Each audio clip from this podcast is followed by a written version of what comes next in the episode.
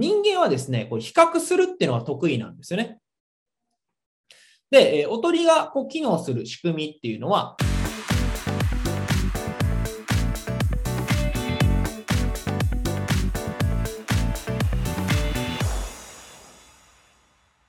では、えー、2つ目ですね。はい。2つ目。まあ、これも、えっ、ー、と、価格のテストと、価格のマーケティングと、脳価格マーケティングなんですが、えっ、ー、と、じゃあ、どれ購入しますかっていうのは、まあ、これ直感で、えー、まあ、どれも買わないっていうのはなしです。買うんだったら、まあ、どれかみたいなんでですね、え、ちょっと選んでいただきたいなと。はい。えー、いうふうに思うんですが、えー、A、B、C、どれを買うでしょうかっていうのですね、チャットにちょっと入れてみてください。C、C、C、C、A、C、C、A、C、A、A、A、C、C。うんうんうんうん。C の方が、まあ、大半みたいな感じですかね。はい。ありがとうございます。C の方が、まあ、ほとんどですかね。ほとんどというか、まあ、7割ぐらいですかね。はい、3割ぐらいの方が A です。あ、A ですと。ありがとうございます。はい。で、えっ、ー、と、まあ、B をですね、選んだ方はいらっしゃらなかったと思うんですよね。はい。じゃあ、えっ、ー、と、もう一回ですね、ちょっとリセットしていただいて、まあ、リセットちょっと難しいと思うんですけど、えー、ちょっとリセットしたとしてですね、今度はどっち買いますかっていうので、えー、まあ、5900円で Web だけか、えー、12,500円で、えー、Web 版と印刷版のセットオブ購読、どっち買いますかっていうのですね。これちょっとまたチャットしてみてください。ああ、えー、えー、と、見事に多くの方が A を、ありがとうございます。ほとんどの方がま A に。まあ、先ほどは C をね、C というかまあ B の方ですよね。B の方をこう、さっきの3つの選択肢だったらこっちを選んでたのに、2つの選択肢になったらこっち選びましたよね。はい。でも売ってるものは一緒なんですね。売ってるものとしては一緒。1個選択肢を加えただけっていうんですね。これ実際にこう結果どうなったのかというとですね、えーまあ、最初に、まあ、最初、もともとのテストは逆やったんですよね。えー、最初に2つですね。えー、5900円と12500円だったら、どっちがか、どっち買いますかっていうので、えー、実際にテストしましたと。そうすると、えー、まあ、5900円買った人が、まあ、68人で、えー、まあ、12,500円使った人が、まあ、3,032人でしたと。最終的にまあ予測される収益としては、まあ、80万ぐらいですよと。で、え1個選択肢を増やしましたと。はい。1個選択肢を増やしたらですね、え59ドルを買う人が、ま16人。で、えー、まあ、印刷版だけ、これを増やしたわけですね。え増やすと、これはまあ、買わないと。まあ、皆さんもね、あの、B を選んだ方は、最初のやついらいらっしゃらなかったと思うんですけど、まあ、0人でしたと。で、125ドルで、セットを買う人が84人になりましたと。で、予想される売上としては、えー、まあ、114万円とかですかね。っていうふうになりましたという実験なんですが、これ何かというとですね、1個おとりのま商品を作ったっていうところなんですよね。もともと2つの選択肢しかなかったんですけど、その2つの選択肢に1つ選択肢を増やしてですね、こちらの、まあ、セットのやつがすごいお得に見えるようにですね、おとりの商品を作ったっていうのが、えー、この一つのですね、えー、まあ、脳科学マーケティングになります。で、実際皆さんもですね、体験していただいたと思うんですが、まあ、3つだったら C 買うけど、2つだったら A だなっていうのはあったと思うんですよね。案内 A の場合だったら、こっちの案内だったら、えー、まあ、59ドルだったけど、え、B の案内だったら、まあ、このセットのやつ買ったなと。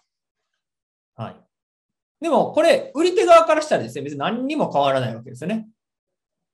売り手側がするコストとしては、この1個選択肢を、まあ、増やしてあげるだけで、えー、まあ、単純に反応が上がると。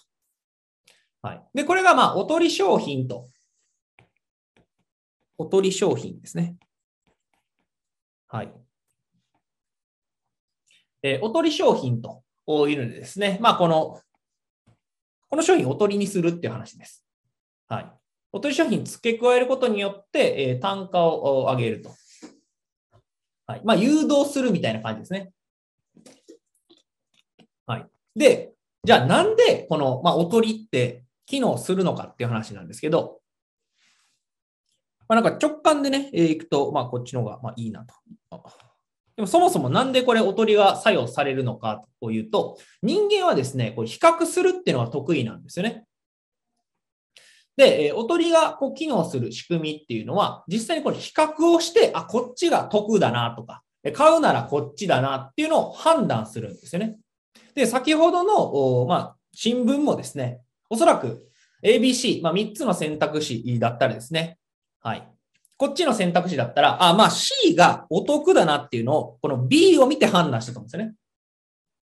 A と B を見て比較して、で、えー、C 比較したら、あ、これ C が一番得だなというので、脳みそはですね、これ比較するっていうのはすごい得意なんですよね。まあ、脳はあの比較でしか判断ができないっていうのはあるんですけど、えー、まあ、比較して物事を決めると。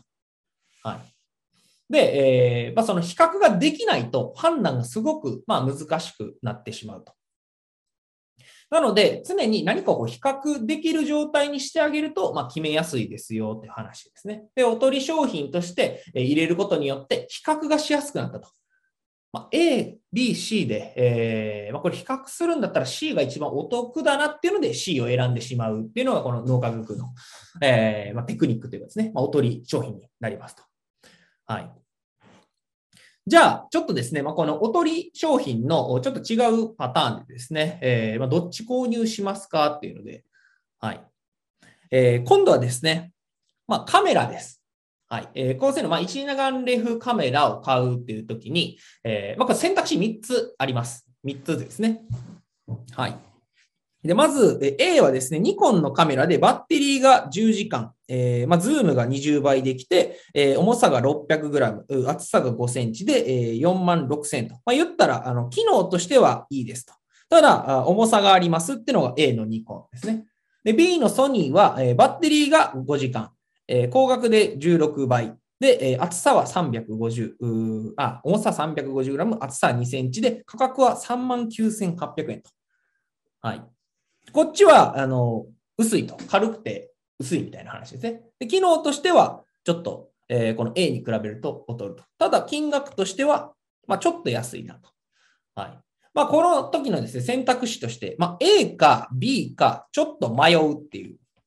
この選択肢ですね、え、ちょっとチャット入れていただきたいんですが、まあ、まあ、買うってなった時に、パッともう A、カット B、もしくはちょっと迷うなと。はい。っていうので、ちょっとチャット入れてみてください。うんうんうん。あ、いいですね。割れてますね。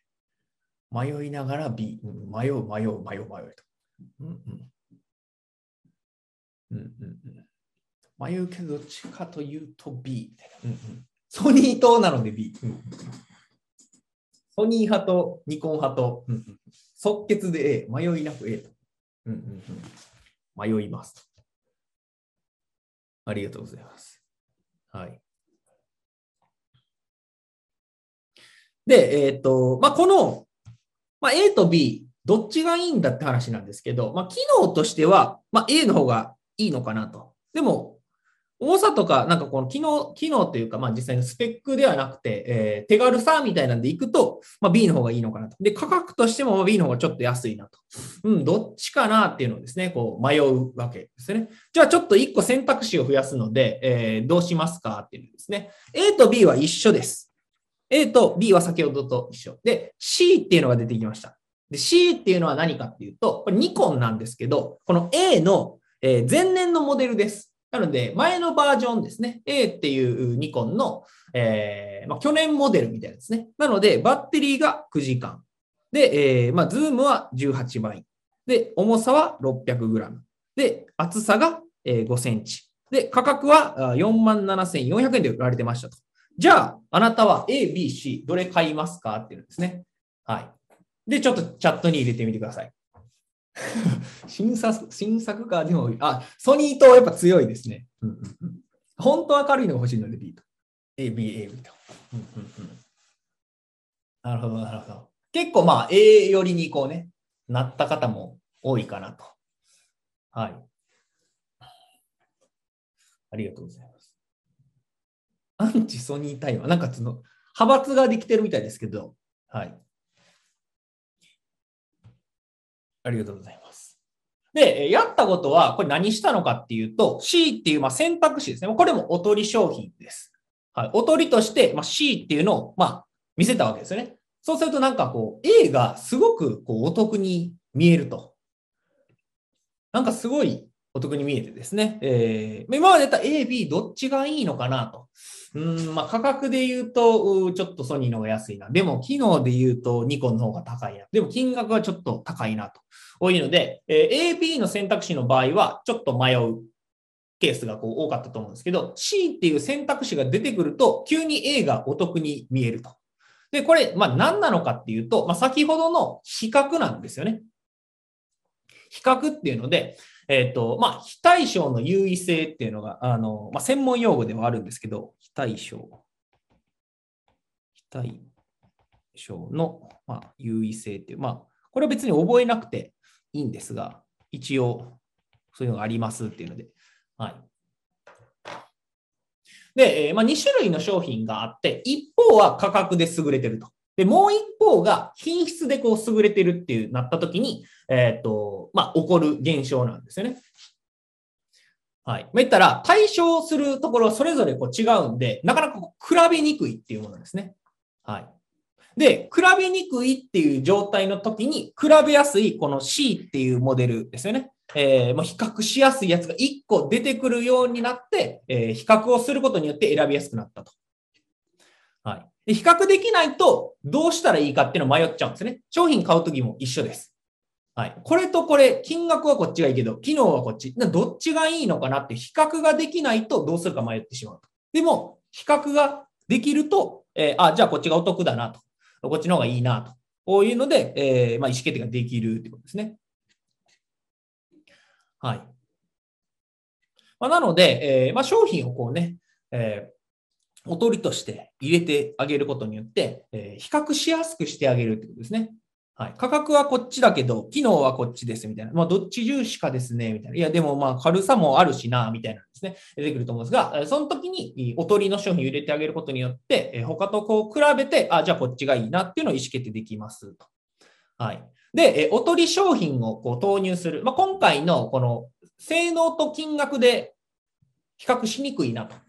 いう場合はですね、えどういうふうにするのかっていうと、このおとりの商品、C のニコンっていうのがあると思うんですけど、これの高く設定すると。この商品の金額を高く設定してあげるってことです。はい。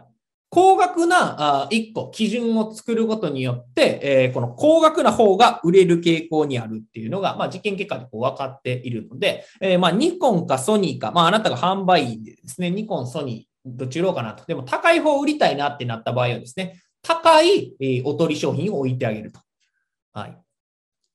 そうすると、まあ、この C っていう商品はま売れないんですけど、並べるだけで A がまお得に見えると。で、こっちが実際に売れていくっていうのが、あの実験の結果としても分かっています。はい。なので、今こう、商品としてこう選択肢があると。で、サービスの内容はちょっと違って、価格も若干違うとなった場合はですね、え、その2つをお客さんにじゃあ選んでくださいっていうふうにするのではなくて、1個何かおとり商品ができないかっていうのをちょっと考えてみてください。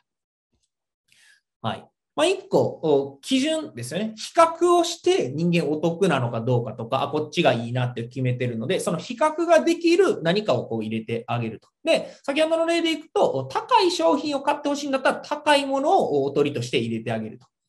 はい。高い金額で、えー、もう比較しやすいものを入れてあげると。そうすることによって、あ、こっちが得だなっていうので、購入につながるというものですね。はい。まこれが、えーま、価格のマーケティングというのでですね、えー、1つ目、まあ、2つ目と紹介しました心理テクニックというの、まあ、アンカリングって、まあ、最初に金額を大きく見せるってやつと、えー、2つ目はですね、えっ、ー、と、まあ、実際におとりの商品を入れましょうと。で、おとりがこう効果を発するのは比較ができるからってことですね。はい。比較させるってことですね。はい。